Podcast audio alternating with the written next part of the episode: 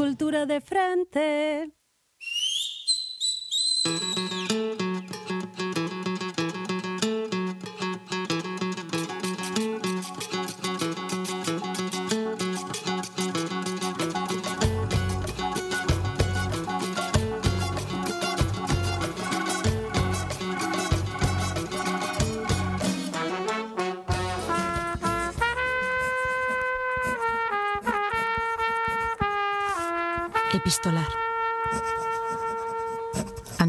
De lo íntimo.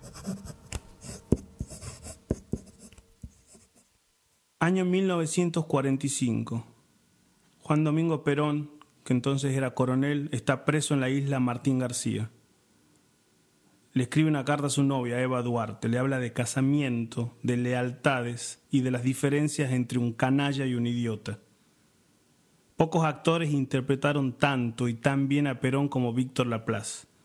Él evoca las palabras y los sentimientos del creador de uno de los movimientos populares más importantes de la historia argentina.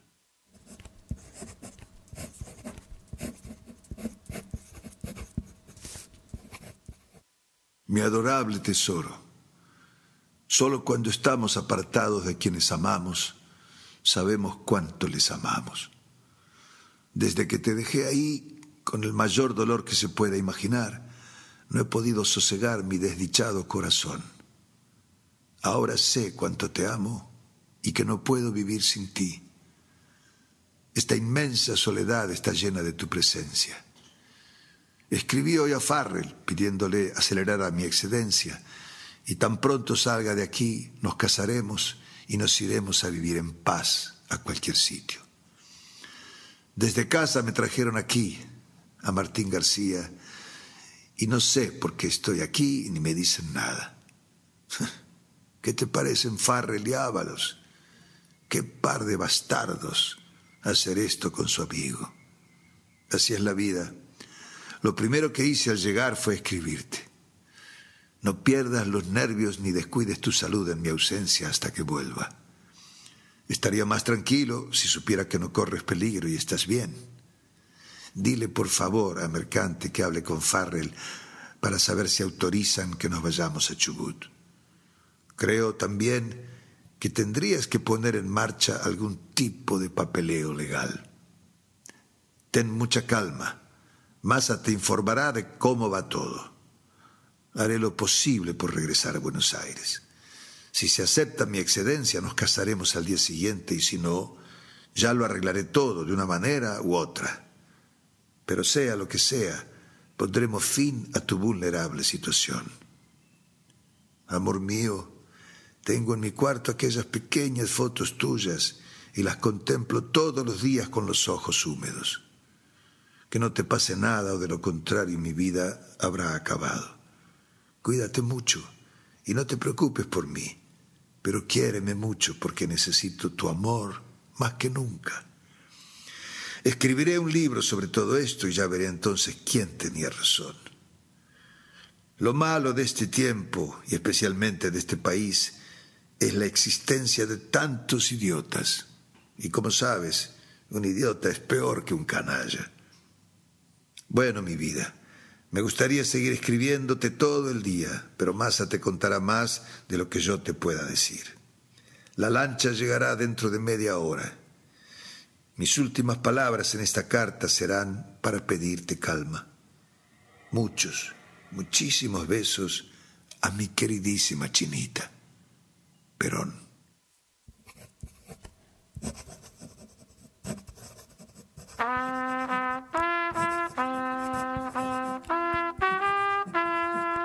Epistolar, un podcast producido por Diego Gemio y Tomás Spray. Búscanos en las redes sociales como Epistolar Podcast.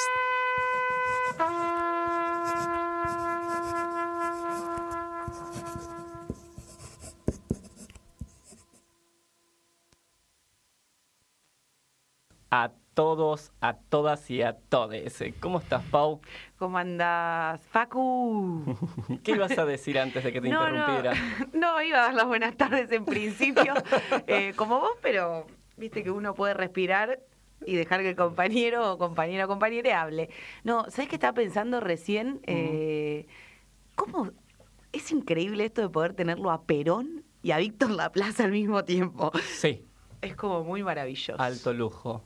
Sí, no, Sí, yo sí. estoy extasiada. Uno cuando escucha eh, a Víctor Laplace es imposible no referenciarlo con su personaje en películas eh, sobre, sobre Juan Domingo Perón. Y creo que esto tiene que ver con el programa que vamos a hacer hoy acá en Cultura de Frentes, ¿verdad, Facundo? Exactamente, pero además también tiene que ver con que ayer se cumplieron 40 años del fallecimiento de Perón y así que este podcast hace link con eso que dije recién y con el programa que vamos a tener. Y ¿Por para qué? ese programa hemos invitado a quién? Hemos invitado a uno de los creadores de Pistolar Podcast. Ahí eh, la operadora me está diciendo enganchado, enganchado, enganchado. Y yo ya, ya, ya le voy a dar pase a la, a la comunicación telefónica. Pero invitamos eh, a Diego Gemio, que es uno de los creadores del podcast de Pistolar. Así es. Donde yo pude jugar un poco con, con ese podcast. Y la referencia que tengo es que la historia se puede contar a través de las cartas. Esta era una carta de Juan Domingo Perón a Eva Duarte. Exactamente. ¿Qué tal, Diego? Hola, ¿cómo están? Muchas gracias por, por la invitación y, y también por pasar algunas de las cartas que forman parte de, de este proyecto que queremos tanto. Muy bien. Y también está con nosotras Tomás Spray, no en alma ni en espíritu, sino está telefónicamente, está ahí. ¿Cómo estás? Está en alma, no está en cuerpo. Hola, hola a todos. Hola Tomás, ¿cómo, ¿Cómo están? estás? ¿Cómo andás? Bien, llego por fibra óptica, Está la voz, digo, está, está él. vía satélite. Vía satélite. Yo, yo quiero aclarar algo, eh, para quien no conoce a. Diego Gemio, es, él es periodista desde hace 23 años, trabaja eh, bueno, como freelance eh, con temas de cultura y viajes, tiene otro podcast eh, que es con el gran Marco Tonizo también, un gran productor de radio que es eh, Bitácora, y quien tenemos en la comunicación telefónica que es Tomás Preis, eh, es músico y productor de sonido, trabajó en la producción de discos con diferentes bandas emergentes y en la grabación de conciertos y desarrollo de la web del Teatro Colón. Mm, Dato no menor. ¿Y, y lo dije bien, Tomás? Lo dijiste bien, sí, sí. Perfecto. Vo- Voy a empezar Bueno. contigo en, la- en la comunicación telefónica. ¿Habías trabajado alguna vez en algo que tenga referencia con la radio, con los podcasts? Eh, en realidad también ahí en el Colón yo trabajé en, en el inicio del proyecto de una radio online que se hizo, que la idea era poner en puesta, digamos, en puesta a punto el archivo sonoro del teatro y al ponerlo en disponibilidad pública en una radio. Mira. Pero, pero nunca había estado en un proyecto en formato podcast, Ujú. digamos. ok. Eh, Sos, o sea, Dime. no, no, no, lo que te quería decir era, es como tu, tu acercamiento a esto nuevo, esta nueva era de que tiene como idioma el podcast. exacto, o sea, a nosotros de todos modos, eh, a Diego y a mí, nos linkeó un gran amigo, Diego Mintz, que trabaja en Radio Nacional, que es quien dirige la plataforma de podcast, Ujú. Con quien yo también había trabajado en el Teatro Colón. Y bueno, mm, a mí me acercó esta inquietud de Diego Gemio, donde Diego se había acercado a, a Diego Mintz, Diego por todos lados, diciéndole que tenía esta gran idea y que necesitaba a alguien que lo ayude con el montaje y bueno, el, el trabajo sonoro y también por la relación que forjamos más adelante una vez que nos conocimos, era crear en conjunto esto, ¿no? Como es- es- este formato de obra. eh, y encontramos, pegamos muy buena onda, digamos, y, y bueno, el desarrollo de, de cada capítulo se hace en conjunto, eh, elegimos la música juntos, elegimos, digamos, todos los detalles del formato que decidimos desarrollar y ahora nos encontramos con esta primera temporada que ya tiene 34 capítulos. Eh, perdón, yo quería como volver un poquitito atrás para comentarle a nuestros oyentes, este, o para que le cuenten de qué se trata podcast, eh, podcast, epistolar, Epistolar. podcast, este, porque eh, no sé, Pau y yo, por ejemplo, estamos fascinados con Epistolar Podcast. Este, yo me he escuchado casi todos, si no todos los podcasts, este, pero estaría bueno esto, explicarles, comentarles a quienes nos están escuchando de qué se trata este proyecto. Epistolar es un podcast eh, semanal, sale todos los lunes y cada semana tiene, cada episodio es una carta real de personas que existieron, leídas, nos gusta pensar o decir más eh, interpretadas o pasadas por la voz y por el cuerpo, aun cuando el cuerpo no aparezca en el podcast está puesto ahí. Entonces cada uno de los actores y de las actrices interpretan estas cartas. Como decía Paula, la idea también es contar un pedazo de historia, no solo de este país, sino también de otros países. Eh, ya pasaron cartas de, varios países, con actores también de varios países, y se actualiza una vez por, por semana y es un formato de podcast y en este caso de, corta duración. Eh, creo que el más corto dura tres minutos y el más largo no supera los seis. Eh, comenzamos el 10 de diciembre con una presentación en un bar y la actualización, como decía, es semanal en esta primera temporada. Bien. Eh, Diego, a la hora de elegir una carta, Diego y Tomás, ¿no? A la hora de elegir una carta, ¿qué, cosas tenés en cuenta? Hay varias. La primera es una cuestión bastante eh, personal que es el gusto, ¿no? Una carta que, sea bella, que interpele, que exprese eh, ideas, eh, que sostenga una amistad, eh, que pida amor, que reclame amor, que afirme amor. Las cartas de amor son, son toda una subcategoría dentro del género epistolar, por ejemplo, pero Además de eso, es interesante que cada carta eh, sea en sí mismo un universo que no necesite demasiada explicación. Esto creo que es, que es importante, porque también es importante no dejar a nadie afuera. ¿no? Entonces, si alguien, por ejemplo, le escucha mm, de otro país, de un país que no sabe eh, quién es, por ejemplo, Virginia Woolf, pues tengo que decir que es una escritora y que esta escritora se suicidó y que le escribió esa carta antes de su suicidio a quien fue su marido si alguien no sabe quién fue eh, Frida Kahlo, pues contar que fue una artista mexicana. Entonces, eh, esa en la, en la, presentación. Y la carta en sí misma se puede, eh, se tiene que poder escuchar y disfrutar aun si uno no conoce a los protagonistas. esto creo que es algo importante y también la cuestión de la extensión.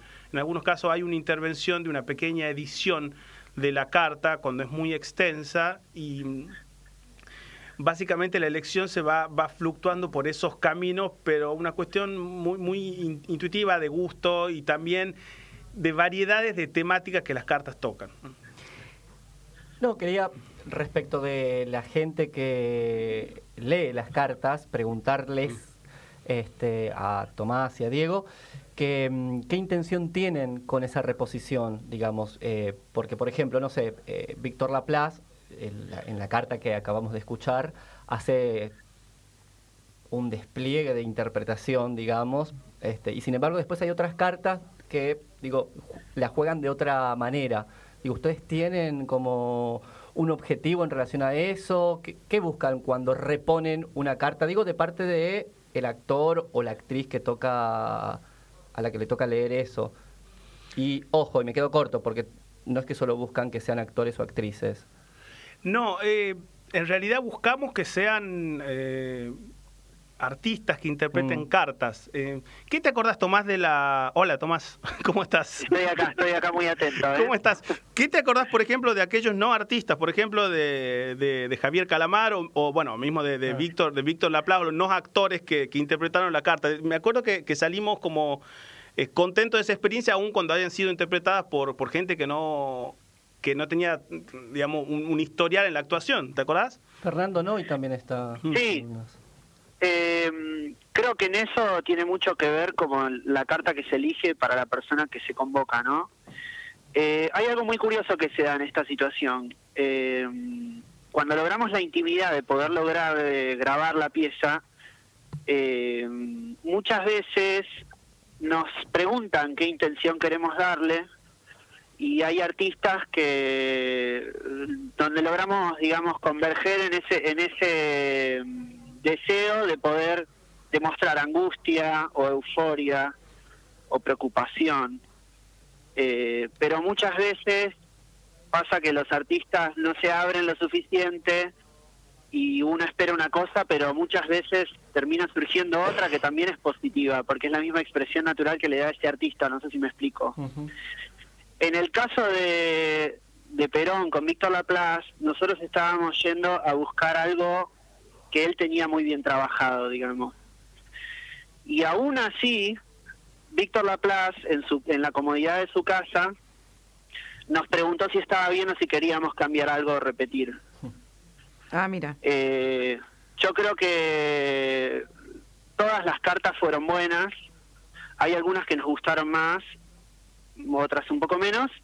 Pero también en el caso de, mm, de Javier Calamaro nos llevamos una grata sorpresa porque él, al no ser del mundillo de la actuación, etcétera, etcétera, sí logró plasmar. Eh, él puntualmente grabó una carta que le escribe Kurt Cobain al gerente de Geffen Records y grabó una carta De Nick Cave. Cave le envía exacto a el agente de MTV eh, devolviéndoles un premio diciéndole que no lo quería, etcétera, etcétera. Yo creo que a él le interesó esa idea y él se expresó. Y bueno, como ustedes nos estaban consultando, creo que cada experiencia eh, llega a buen puerto un poco por la elección del intérprete respecto a la carta, ¿no? Además también hay otra cosa eh, que con la cual nos fuimos topando, que, que para aquellos que quisieron teatro alguna vez puede ser una obviedad, que es que los actores necesitan que los dirijan, Sí. que las dirijan. Entonces, hace poco me encontré grabando una carta con Pompeyo Audiver, que es eh, un actor enorme, de muchísimo oficio, que después de grabar una carta de, de Flaubert me dijo, eh, bueno, y, y entonces, ¿qué te parece la carta? ¿Qué le tengo que cambiar? Decime sin ningún problema. Entonces yo en algún punto me puse en el papel, bueno, yo le tengo que decir a Pompeyo Audiver cómo tiene que actuar, pero en definitiva, No. por más Pompeyo Audiver que él sea, eh, o yo solamente eh, le tenía que indicar algunas cosas que yo quería resaltar de ese texto a partir de la lectura eh, literaria de, de eso. Entonces también eh, fuimos aprendiendo esto de, de dar algunas puntuaciones y después también, como dice Tomás, hay una cuestión bastante intuitiva. Eh, no hay instancias eh, de ensayo, sino también que es jugar un poco con el oficio del actor y, y- y de la actriz que están ahí eh, leyendo y, y qué es lo que sale de esa alquimia.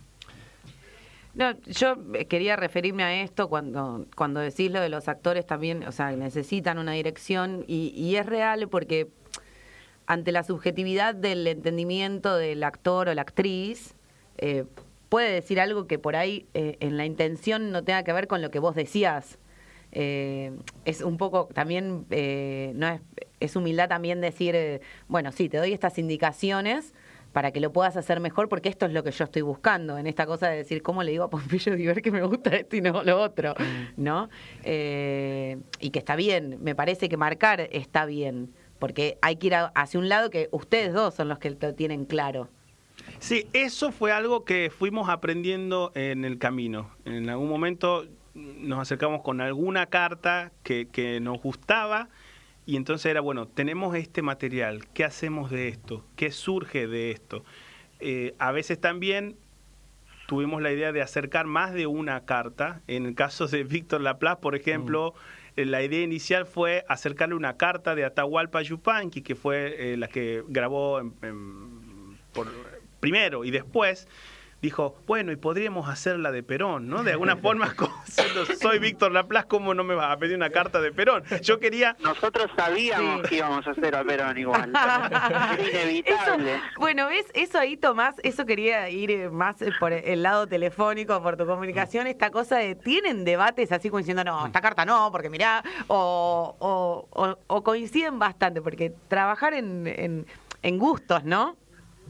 Claro, eh, yo personalmente cuando hicimos esta asociación con, con Diego, le dije que cuente conmigo, yo me apoyo en él, él es periodista y él trajo la idea base, ¿no? Yo lo que aporté fue desde el lugar que él me dio de buscar como a través del sonido y de la composición general de este formato la máxima expresión posible de cada artista, ¿no? Ujú. Así que en realidad las cartas las elige Diego. Perfecto. Y bueno, trabajamos No esa marcha y vemos exacto. Yo, pero porque confío en él porque Total. sé que él es quien es el fanático del, del género epistolar también, ¿no? Ujú. Y vos en lo sonoro, ¿no? Porque in- eh, así como vos le das lugar a Diego, eh, tiendo a pensar también que Diego te da lugar a vos en, en cuanto a lo sonoro. Sí, bueno, puntualmente para mí este género representa, es un desafío. Yo vengo mucho de grabar música y esto es mucho más sencillo. Creo que aparte yo igual de todos modos eh, soy eh, escucha de podcast y creo que este formato viene desde otro lugar. Eh, primero por el formato que es algo que es como muy personal y que es radio pero no es radio porque uno le invoca cuando quiere Y de- después surgieron algunas cosas respecto a este proyecto que primero al ser corto tiene un alto porcentaje de escuchas. Claro. Muchas veces pasa que uno escucha un podcast largo y a veces necesita pararlo o está haciendo otra cosa y deja de prestar atención, etcétera. Pero creo que lo más importante es lograr la expresión. ¿Y cómo logramos la expresión? A través de la grabación de una sola persona que está hablando en soledad, digamos. Porque las cartas son de un artista. Eh, No, y esto es creo que eso No, digo que es eh, Eso- importante, sí. perdón, decir esto, está en soledad, porque cuando uno escribe una carta, está en soledad. Sí, es, es la escritura para un otro ausente, ¿no? Total. Uno también podría decir que, que WhatsApp también es eso, es tema de largo debate, ¿no? Es una mensajería también. Eh, así como cuando comenzaron a escribirse telegramas, se decían que el género epistolar iba a morir porque el telegrama era bastardear la palabra. Bueno, ahora hay otra forma de mensajería y entonces, bueno, la idea de, de este podcast es rescatar la palabra dicha, el pensamiento, pausado de alguna manera. En torno a lo que decía Tomás, a mí a veces me da la impresión que estamos asistiendo a una obra de teatro que se hace para una sola persona. Entonces, yo la paso muy bien grabando el podcast. Eh, soy bastante feliz en ese momento. Entonces, me gusta la idea de que aquellos que la escuchan por lo menos capten eh, algo de, de, de, esa de ese momento único, eh, irrepetible de alguien eh, enfrentándose con el texto por primera vez. Entonces, si hay, hay emoción por parte del que lo escucha y hay belleza, al menos por mi parte, la, la tarea está como más que hecha y estoy bastante satisfecho. ¿no? Sí, yo antes de invitarlos a escuchar otro podcast, quería retomar algo de lo que estaban diciendo, porque justamente cuando me acerqué a Pistolar, una de las cosas que más me generaba ansiedad era, digo, no hay una receta de cómo leer una carta, porque en definitiva es esto que decís vos, Diego, digo, es algo que se escribió en un momento en soledad para otra persona, para un otro ausente. ¿Y qué es esto de reponer una carta, de leerla, de interpretarla, de darle vida? Digo, no sé, una vez fui al Cervantes y Alejandra Darín eh, hacía una actuación muy, muy linda, este, donde esto, reponía ella una carta que le escribía este, a un otro ausente. Y digo, bueno, ahí es, ahí igual estamos frente a otro caso, ¿no? Pero volviendo como a epistolar, digo, bueno, es un gran reto, porque ¿qué se hace con una carta? ¿Cómo se lee? ¿Cómo se interpreta? ¿Qué se dice? ¿Cuáles son las pausas? ¿Se entiende? Como... Sí, además Claro. desde la producción también, eh, la carta fue escrita para eh, ser leída eh, en, en voz baja para Mm. uno mismo y no para ser leída en voz alta ni para ser interpretada. Entonces ahí ya hay por parte nuestra un, un cambio en, en la- en las reglas del juego, por decirlo de alguna forma, Sí. y ese cambio produce otra cosa. Si además eso se graba en, en un formato de podcast y si además eso está leído por un actor o por una actriz que le pone su impronta, eh, hay también ahí ya otro producto que se aleja quizás de lo que era la carta Claro. eh, original. Incluso también algunas cartas fueron editadas por mí, eh, algunas cartas como muy extensas o quizás que tenían algunos detalles que me parecía que no iban al caso. Entonces, en ese caso también hice un- una, una edición de la carta para que quede lo más jugoso del texto. Estamos con Diego Gemio y Tomás Spray en comunicación telefónica. Tomás, ¿querías decir algo? Que- Sí, quería agregar una cosa que eh, muchas veces también lo, digamos, en la división de trabajo que tenemos con Diego, lo que a mí me concierne es elegir la toma, ¿no? Que yo hago el desarrollo técnico de, de ese armado, del montaje, pero bueno, con Diego las elegimos. Muchas veces hay tomas que, que reflejan mejor la intención que nosotros teníamos sobre esa interpretación que se realizó. Mm. Eh, un muy buen ejemplo que los invito a escuchar es el primer capítulo, que es una carta, que la que menciona antes Diego, de Virginia Woolf, Es que escribe a su marido antes de suicidarse. Sí. Esa carta a nosotros nos dio una gran satisfacción porque en ese proceso de grabación eh, logramos tener varias tomas con varios matices para poder elegir y terminar de reflejar toda esa angustia que estaba saliendo en ese momento cuando Virginia Woolf estaba escribiendo esa carta. Además también Tomás, vos en algún momento me dijiste en una de las primeras grabaciones algo que me quedó a mí eh, bastante grabado, esto de, bueno, hay posibilidades por supuesto de cortar y pegar cada párrafo, pero no quiero hacer de esto un Frankenstein, dijiste Mm. vos, ¿no? Como, como buscar la toma, eh, aquella toma que sea... eh, de un disparo, por decirlo de alguna forma, sí, sí, e ir sí. a esa, aun cuando se pueda, bueno, por supuesto, limpiar o corregir al- algún, algún tropiezo, pero eso de, de que sea una toma lo más eh, pura posible, la que finalmente salga de varias que hacemos. Sí. A mí me gustaría, como vos, justo Tomás, le nombraste el primer capítulo, a mí me gustaría escuchar ese primer capítulo eh, y que los oyentes y oyentas puedan también eh, escucharlo. Así que si te parece, si nos aguantás un minutito en línea, porque ya te lo debes Claro conocer sí. de memoria, eh, vamos a escuchar Claro que sí. la carta de Virginia Woolf, que es por Victoria Almeida. Cultura de frente.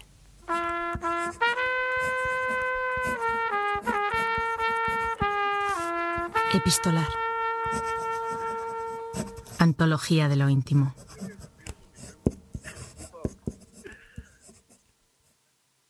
Vanguardista como pocas, figura fundamental del feminismo del siglo XX. Virginia Woolf fue mucho más que una escritora brillante. El 28 de marzo de 1941 llenó los bolsillos de su abrigo con piedras y se lanzó al río Ouse. La actriz Victoria Almeida interpreta esta carta amorosa y final que Woolf le escribió a su esposo.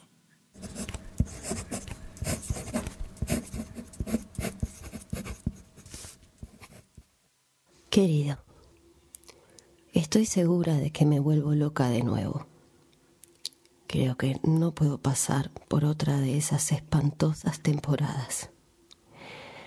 Esta vez no voy a recuperarme.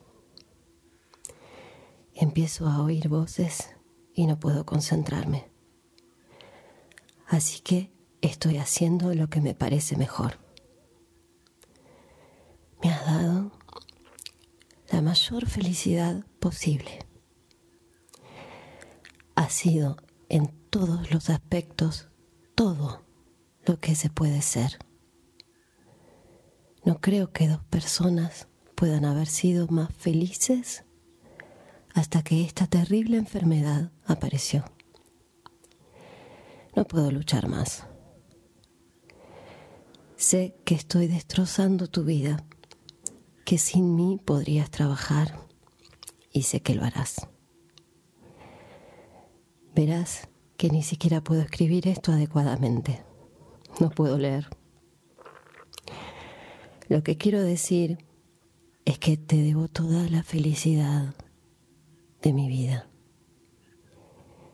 Has sido totalmente paciente conmigo e increíblemente bueno.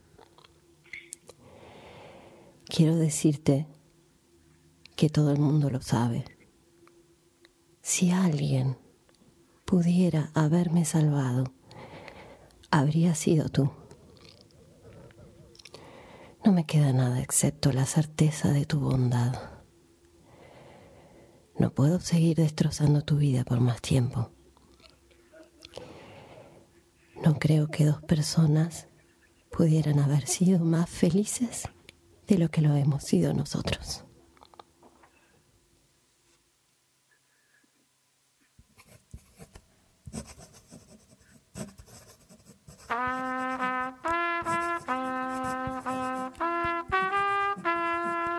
Epistolar. Un podcast producido por Diego Gemio y Tomás Spray.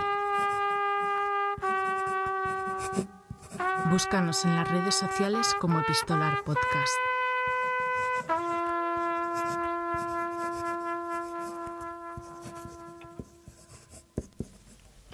Bueno, ahí escuchábamos el podcast de Epistolar por eh, la carta de Virginia Woolf, eh, su última carta, por Almeida, por Victoria Almeida, perdón, pero es muy fuerte esa carta. Estamos acá con, con los creadores de este podcast epistolar, que es eh, Diego Gemio y Tomás, que no me quiero olvidar del apellido, Spray. Ahí está, él está en comunicación telefónica con nosotros. Vos sabés que recién escuchaba, se lo pregunto a los dos, ¿no? Pero escuchaba el podcast y esta cosa de, de, hay un momento de esa carta donde ella hace como un... Eso. Tipo, como un... A eso me refiero, ¿no? Esa teatralización. Sí. Un sollozo. Ahí está, ¿no? Muy bien, muchas gracias por el, por el poder de la palabra. Un sollozo, pero tan vívido y termina la carta y es como que te da el hachazo. Sí, esa, esa carta es, es tremenda, como vos decís, es su, bueno, su carta final. Eh, es una declaración de, de amor tremenda, Tremenda. bellísima a su vez, eh, de alguien que toma la decisión de suicidarse. A mí me gusta muchísimo eh, la línea en la que dice, no me queda nada excepto la certeza de tu bondad. Uf, Mm. Me parece preciosa. Entonces, también la idea en algunas cartas es, es rescatar eh, esas pepitas de oro que, creemos que cada una de las cartas tiene. Eh, ah, recién eh, fuera del aire, Tomás, ah, estábamos hablando con Diego, el tema de este nuevo idioma, ¿no? Porque también planteamos el programa desde ese lado, este nuevo idioma que es los podcasts. Y vos hacías referencia antes de, escuchar el audio sobre esta cosa de escuchar podcasts y, y encontrarte con distintas, en distintos matices. Sí, creo que es un formato nuevo. Yo hace varios años que lo descubrí, lo disfruté porque mm, no requiere, no es como la radio en vivo, que sabes que hay un horario y que tenés que estar pegado y que no podés despegarte de alguna manera. Y sin embargo, el mundo del podcast, con todas sus propuestas, eh, yo lo encontré fascinante porque personalmente empecé a disfrutarlo mucho mientras eh, terminaba mi día largo, llegaba a casa, cocinaba y me ponía a escuchar los podcasts a mi ritmo. Eh, si me enganchaba con uno, un poco es como aprovechando la ola, ¿no? Como de Netflix. Te escuchas otro y si te gusta seguís y seguís y de repente llegas a la instancia donde estás esperando que salgan nuevos y bueno, vas encontrando, hoy en día hay muchísimos muchísimos podcasts, es un género que quizás acá se considera emergente, pero bueno, eh, en Europa y en Estados Unidos es un género con mucho, mucho recorrido. Y creo que esa es otra de las ventajas de este proyecto cuando empezamos con Diego, de pensar que y saber que estábamos haciendo algo nuevo y que quizás acá todavía no había algo similar.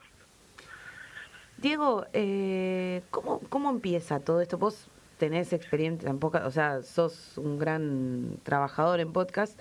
¿Y dónde nace? ¿Cómo empieza? ¿A quién se le ocurre esta forma de transformar la comunicación?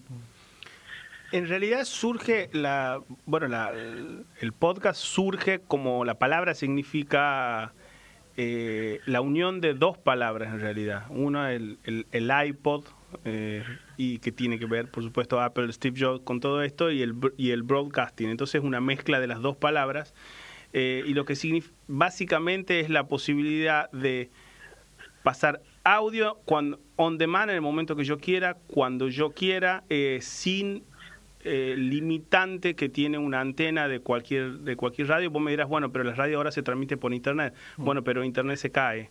Entonces esto es portable en el sentido más cabal eh, del término. Y esto, al cambiar las condiciones de producción, también cambia el contenido.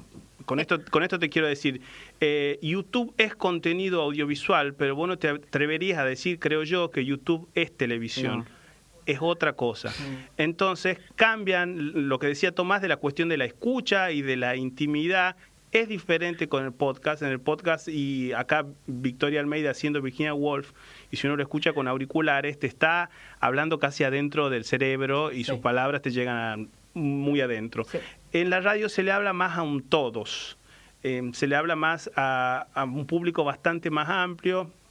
Creo que esas son algunas de las diferencias eh, principales entre la radio tradicional y el podcast. Eh, así como como cuando llegó la televisión, eh, la televisión de cable no mató a la, a la televisión de aire y cuando llegó, no sé, La, la televisión no mató a la radio, etcétera, etcétera, creo que el podcast puede convivir perfectamente con los otros formatos de, de comunicación y tiene sus, sus características diferenciales respecto de la radio, que es, por decirlo de alguna forma, su hermana mayor.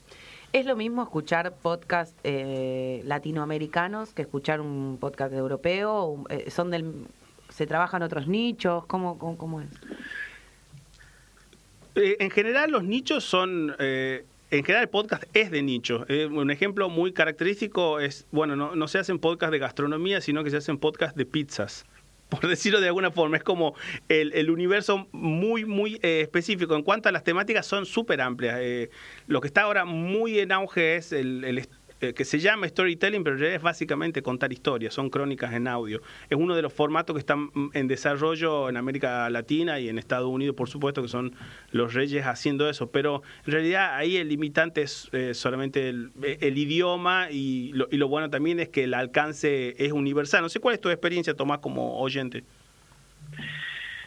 Yo empecé escuchando eh, All Songs Considered de, de NPR, que es la radio pública de Estados Unidos, la nacional, y encontré que era una especie de, programa de radio donde invitaban gente al estudio, pasaban música y sucedían muchas cosas como cualquier otro programa, pero me sorprendió de que sea esto de que lo escuchaba cuando yo quería, en el orden que yo quería, y que se complementaba con información donde eh, en el texto que acompañaba cada capítulo podía leer al respecto de todo lo que estaba sucediendo. Eh, después escuché, empecé a escuchar del género de crónica de viajes, eh, todo esto de storytelling, como dice Diego. Eh, hay muchos de música emergente, eh, particularmente en PR tenía uno que era exclusivamente de, de música emergente latinoamericana y así puedo seguir. Infinitamente. ah, pero sos un gran escuchador de podcast. No, esta, esta Bueno. sí. Sí, decime. No, no, a mí personalmente me atrae mucho todo lo que es musical, ¿no? Claro. Eh, y hay muchos, porque uno puede escuchar un podcast donde hay un artista contando de su intimidad, puede empezar contándote de su día a día y, y de cómo llega a componer una canción que vos ya conocés. Entonces, Qué genial. por lo menos a mí, todo lo que es, todo lo, lo respectivo al género de música y música emergente me atrapó y creo que empecé más que nada por ahí. No, y aparte lo que tiene el podcast es esa posibilidad de jugar con lo sonoro. Muchísimo más que en una radio en vivo que no, no, no, no podés, a menos que seas un crack de, la operación. Hay algunos podcasts que es directamente eh, imposible a- hacerlo en vivo si uno quiere o por lo menos muy difícil. Estoy pensando en la producción de, de alguno, uno muy emblemático es Serial, em, que de alguna forma marcó un antes y un después en, en, ¿Por qué? ¿Qué- la- qué en es? Una historia, un caso policial del asesinato de una chica en los Estados Unidos. El acusado eh, era su ex novio y terminó preso y después a raíz de esa investigación policial en formato de storytelling se terminó reabriendo la causa y se hizo una temporada que tuvo millones de descargas y está contada muy bien, es como si fuese eh, Breaking Bad en radio pero no ficción, ¿no? Es, eh, es excelente. Y volviendo brevemente a la cuestión de lo amplio que pueden ser las temáticas, ahora estoy escuchando uno que se llama Conversation with People Who Hate Me, que es gente que entrevista a odiadores en Internet. Entonces es un, es un podcast de entrevistas que alguien putea a alguien por internet o al aire y lo llama y le dice, ¿pero por qué me decís eso? ¿Qué te pasa? ¿Cuál es tu odio hacia mí o hacia el mundo? Entonces, Es un doctor Tangalanga, pero... es un podcast de conversación en torno a odiadores. Como idea me parece fantástica y es solamente un ejemplo eh, para dar cuenta de lo amplio que puede ser el universo temático del formato. Bien, yo les quiero proponer escuchar un podcast más y seguido a ese podcast eh, vamos a recibir a una de las organizadoras este, o participantes más bien de cirqueras organizadas para escuchar sobre la presentación del protocolo contra la violencia de género. Em, así que Tomás, nos quedaríamos hablando un montón de tiempo, pero te tenemos que despedir. Igual quiero agradecerte de parte de todo el equipo de Cultura de Frente el tiempo que te tomaste, que además estás lejos y medio pachucho, me parece. Sí, sí, hoy no, hoy me agarró de lleno el invierno. bueno. Así que les agradezco muchísimo por, por convocarnos eh, y por la posibilidad de estar vía satélite. Vía satélite. Así que, bueno, muchísimas gracias chicos. Gracias. Y los sigo escuchando desde la comodidad del hogar. Gracias, un abrazo enorme. Y nosotras... Un abrazo para ustedes y otro para Diego. Gracias. Un abrazo. Y nosotras vamos a escuchar a Violeta Parra por Paula Fernández Barak. Cultura de frente.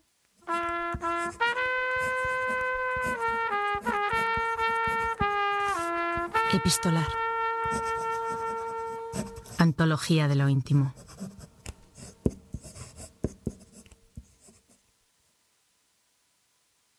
Violeta Parra fue una figura clave en la música popular chilena, no solo por su obra, que tiene varios himnos, sino también por su tarea como recopiladora del cancionero de la cordillera. Se la definía con muchas palabras, áspera, tierna, indomable y feroz, sobre todo en su sentido del humor. Alguien alguna vez dijo que Violeta fue una mujer incómoda con su tiempo. Estas dos cartas están dirigidas a su amante, Gilbert Fabré, un músico y antropólogo suizo al que conoció después de la muerte de su hija. Lee la actriz Paula Fernández Barak.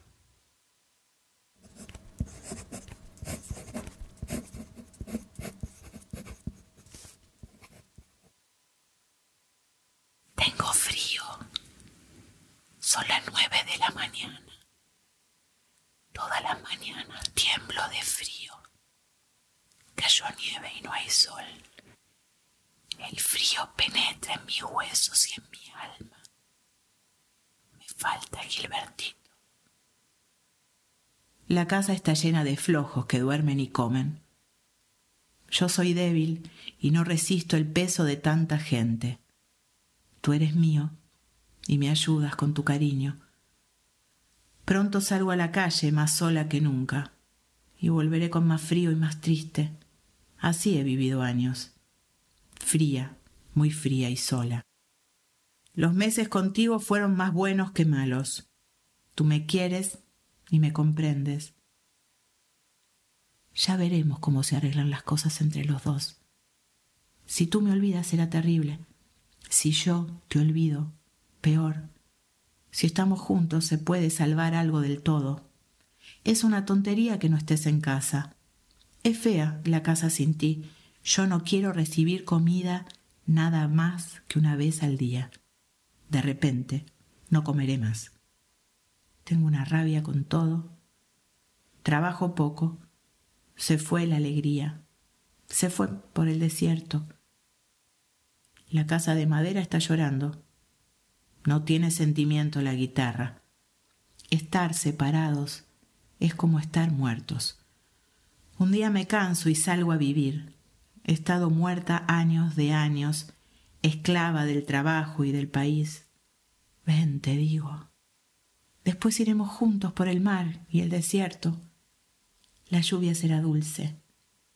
¿Qué hago sin tus manos feas? No tengo a nadie. Tú tienes a Viterbo, que venga contigo.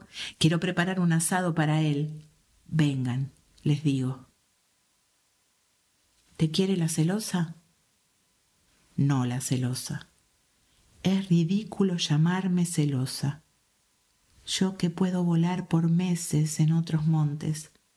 Celosa, la que vive al pie del árbol para beber su sombra, su fruto, su música, su forma. Yo estoy lejos de mi árbol. Caminar no lo veo, no lo oigo reír.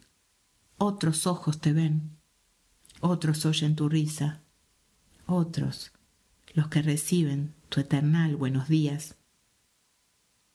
los que ven cómo inclinas tu cabeza en la vida, cómo alargas la mano cuando mezclas y pintas, cómo suben tus piernas, ataúdes, tranvías, cómo llevas el pan a tu boca, encendida, cómo al horno le entregas el calor de sus chispas, cómo das a tu sopa su sabor de sandía. Yo no tengo siquiera ni el cabello que dejas en el peine caído, nada tengo de ti, fuera de una promesa que palpita en el aire, sin risa ni soportes, sin amarras, sin bordes, sin contornos, sin motor que mantenga su figura deforme. Bueno, entonces, no le llames celosa a la pájara ausente que de valle a montaña va cantando sus celos. Y el motivo que llora, conviviente esqueleto, con el alma en su cuerpo, con su carne y su pelo, estás más lejos que el demonio y el viento. La verdad es que tengo la mirada en el suelo. Cállate, mujer tonta, y no pierdas tu tiempo. Por llenar el papel, olvidaste el almuerzo. Por hacer estas letras traducidas al verso, se te han ido las horas para mundos inciertos. Cállate, tonta grande. ¿Qué diría la gente si supiera las cosas que envenenan tu seso? Te quiere. Violeta.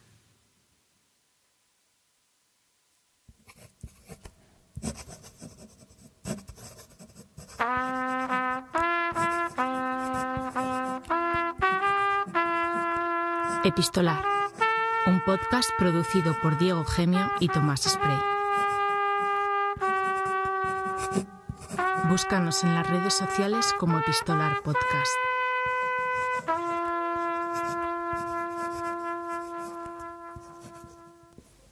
Ay, qué lindo programa. La verdad, muy, muy lindo programa. Facundo está chocho. Yo quiero decirles que este programa lo pensó Facundo.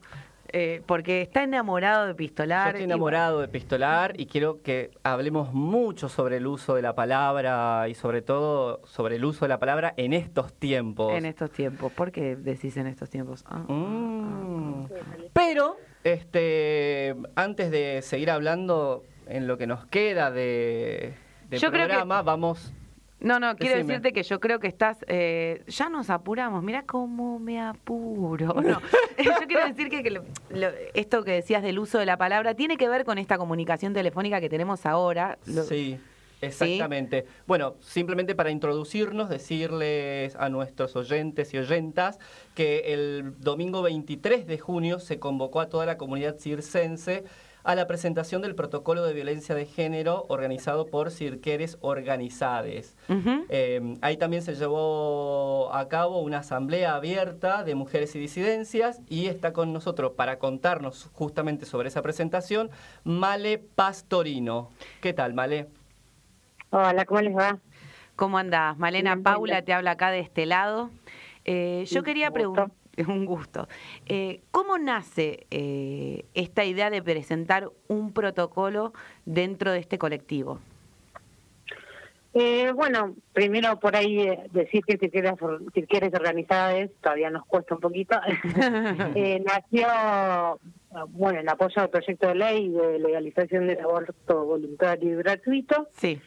Eh, y eh, en base a esto nos dimos cuenta que había un montón de otros temas de, de índole feminista que a todas nos convocaban y que nos preocupaban y que veíamos que en nuestro ambiente nadie lo estaba como trabajando ni nos, nos estaba hablando. Necesitábamos como herramientas para, para, para aplicar en los espacios. Bueno, empezamos a ver esto. Empezamos a ver las necesidades internas propias de, del circo, que es un, una actividad que es muy corporal en general, hay mucho contacto físico, entonces necesitas cierto reglamento, cierta limitación de cómo es el trato humano, el, el intercambio, para que Sí. sea justo, para que no sea desigual.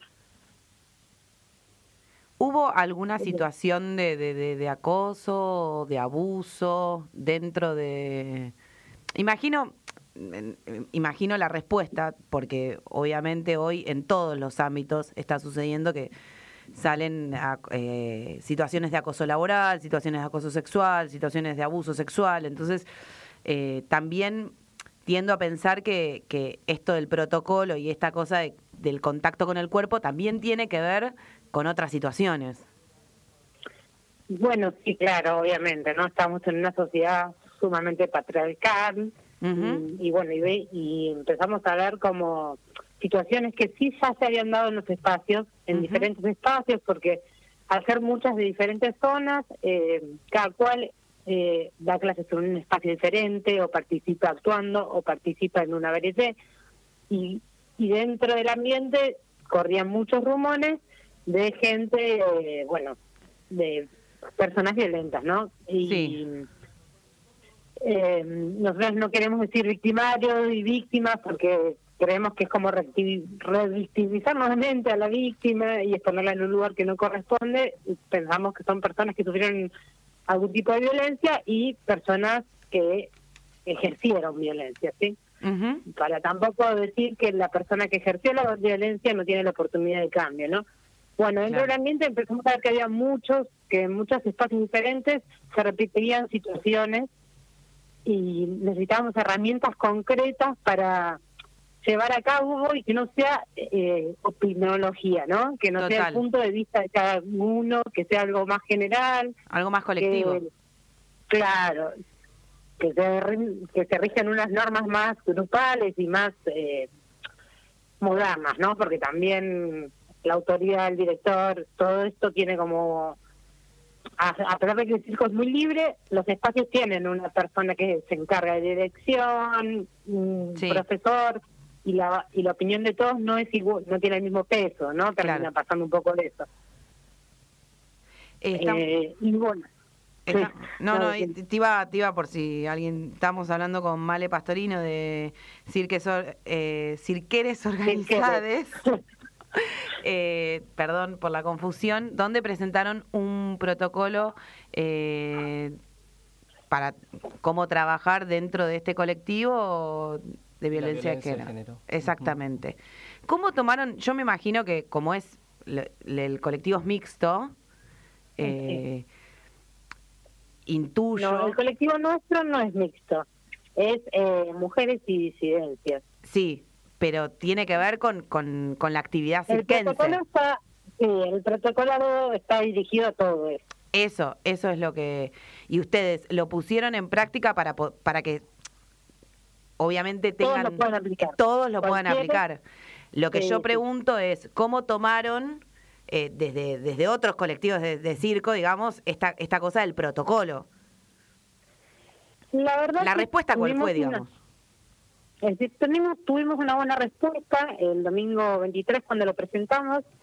Eh, fue muy interesante que cuando lo armamos hubo como debates que se dieron en el vivo compartiéndolo, que fueron debates que nosotras internamente tuvimos durante seis meses, porque, claro. digamos, nos tomó seis meses de trabajo y de leer otros protocolos y ver cómo se manejaban en otros lugares y ver de qué leyes nos regíamos o no, si eso iba dentro o afuera del protocolo, ¿no? Es como una elaboración que es larga.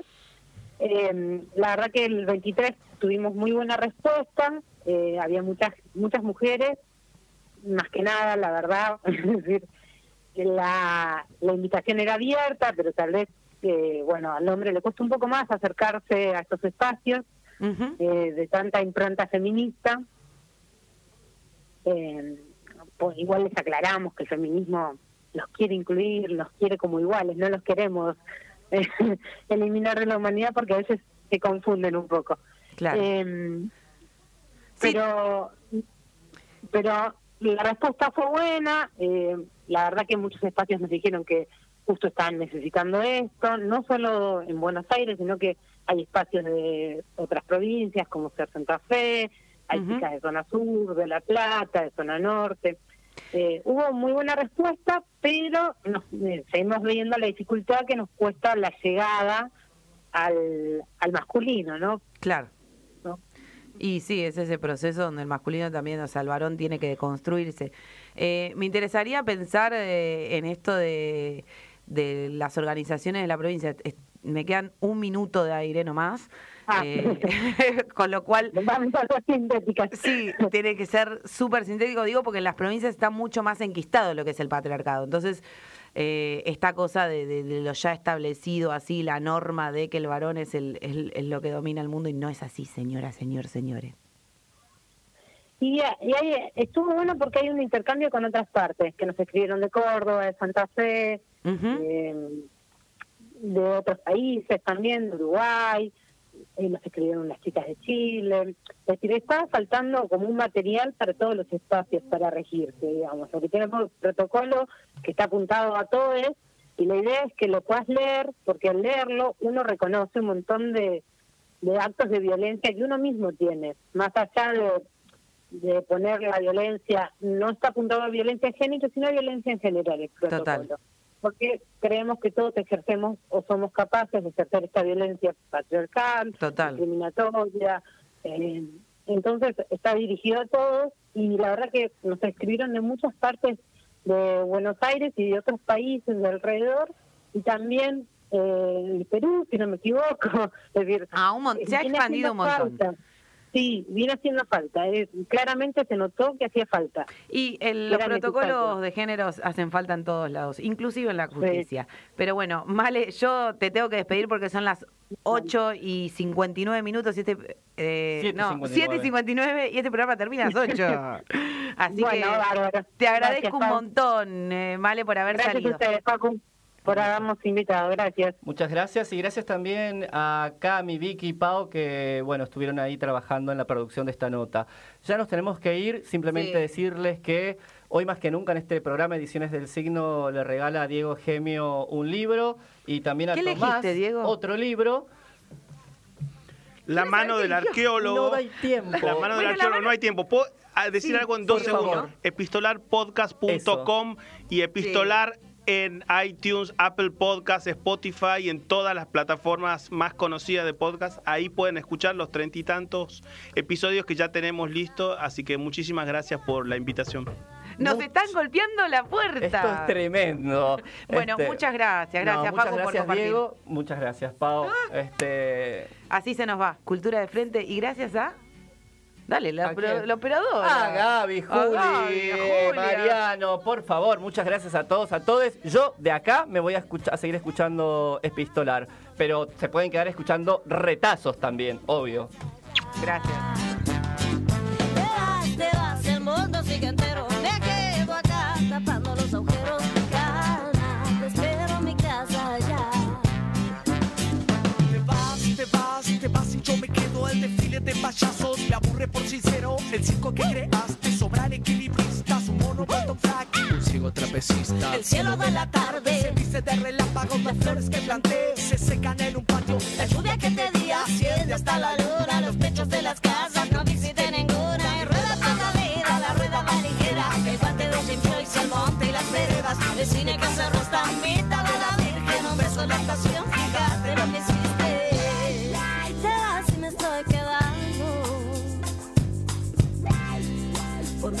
satellite